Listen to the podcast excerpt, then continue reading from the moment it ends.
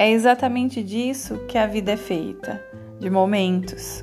Momentos que temos que passar, sendo bons ou ruins, para nosso próprio aprendizado. Nunca esquecendo do mais importante: nada nessa vida é por acaso. Absolutamente nada. Por isso, temos que nos preocupar em fazer a nossa parte da melhor forma possível. A vida nem sempre segue a nossa vontade, mas ela é perfeita naquilo que tem que ser. Boa tarde.